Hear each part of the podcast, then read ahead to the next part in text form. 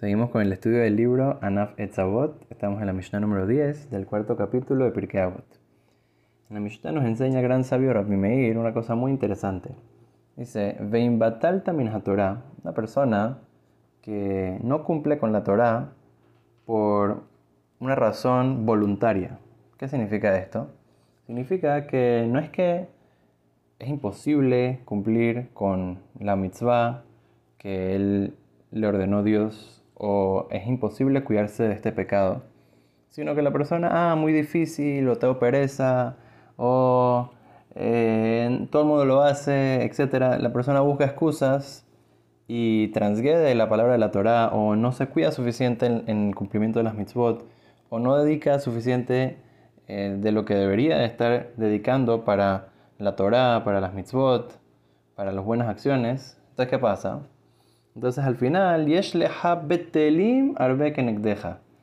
Al final salen, la vida le trae a la persona situaciones que se ve obligado a pasar por la palabra de la Torah, que va a estar eh, en contra de su voluntad, va a ser diferentes situaciones que lo van a llevar a transgredir la Torah. entonces, ¿qué va a decir él? Ah, no, pero fue, fue sin querer, fue, fue en contra de mi voluntad. Ah, y antes qué? Antes cuando pasaste por la palabra de la Torah, ¿qué pasó? ¿Por qué lo hiciste? Ahí no fue sin querer, ahí fue, ahí fue, a propósito, ahí fue porque no, te querías cuidar suficiente. Entonces, eso es la, que la persona tiene que tener mucho cuidado, de que no llegue a una situación en la cual eh, Akadosh Baruj diga, ah, mira, a esta persona no le interesa cuidarse de la Torah de las mitzvot, entonces lo voy a poner en una situación que va a tener que transgredir la Torah.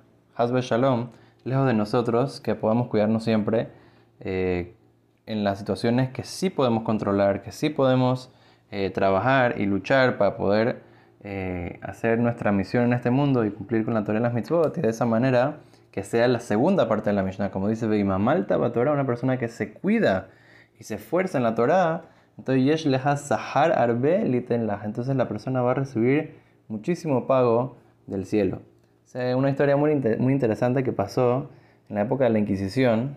Podemos ver eh, lo que nos está diciendo la Mishnah. Dice que habían dos hermanos que estaban viajando hacia su país y entonces eh, hubo como una tormenta en el barco, en la mitad del, del, viaje y tuvieron que parar en España. Entonces en esa época en España para, para dos judíos estar en la mitad de España, en la época de la Inquisición, era muy peligroso.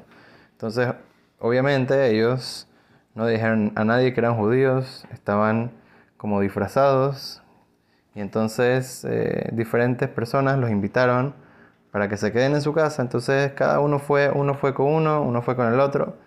Y entonces, bueno, no podían eh, darse el lujo de decir que son judíos o decir que tienen una dieta especial, etcétera con la comida, ¿por Porque inclusive que, ellos eh, podían haber dicho que son vegetarianos o que son así, así, pero la gente va a comenzar a sospechar de que, ah, ¿por qué no está comiendo? ¿Por qué está, actuando raro? Tal vez es judío y lo van a, eh, le van a hacer eh, un castigo grande. Entonces, cada uno trató de disimular y trató de comer lo que le daban y bueno, probablemente le están dando comida taref y bueno, ¿qué van a hacer? Es peligro de vida. Entonces, bueno, dice que termina la estadía de estos señores ahí un par de días. Y entonces a uno de ellos le dice el anfitrión, en secreto, mira, sabes yo me di cuenta que tú eres judío, pero yo también, soy, yo también soy judío. Y no te preocupes, todo lo que tú comiste es 100% kasher, no hay problema de carne y leche, no hay problema de, de carne taref, todo está perfecto. El Señor se puso muy contento, wow, Baruch Hashem, gracias a Dios que todo lo que comí estaba bien, belleza. Pero a su hermano no le fue la misma suerte. Y dice que él veía cómo comían carne con leche y seguro que no era kosher las cosas, o sea, estaba... Y se dio cuenta que ellos seguro no eran judíos. Entonces, el, señor que no le tocó kosher estaba muy preocupado. ¿Cómo puede ser que mi hermano le tocaron Yehudim, pudo comer bien, belleza, y a mí me, tomó, me tocó comer todo taref, todo mal? Entonces fueron a preguntar al rabino. Le dijo, ¿acaso tú siempre te cuidaste y nunca has tenido una situación en la cual has ido a comer algo que no es kosher. Entonces dice, mira, bien, en verdad me da mucha pena, pero una vez sí me pasó que había una, una comida, se veía increíble, se veía muy deliciosa y no me pude aguantar y, y la comí. Entonces, ¿ves lo que pasa? Cuando tú no te cuidas, ¿cómo Dios te va a cuidar? ¿Cómo quieres que Dios te cuide y te mande comida kosher si tú mismo en la, oportunidad que podías haberte cuidado y no tenías que haber comido, ahí sí comiste?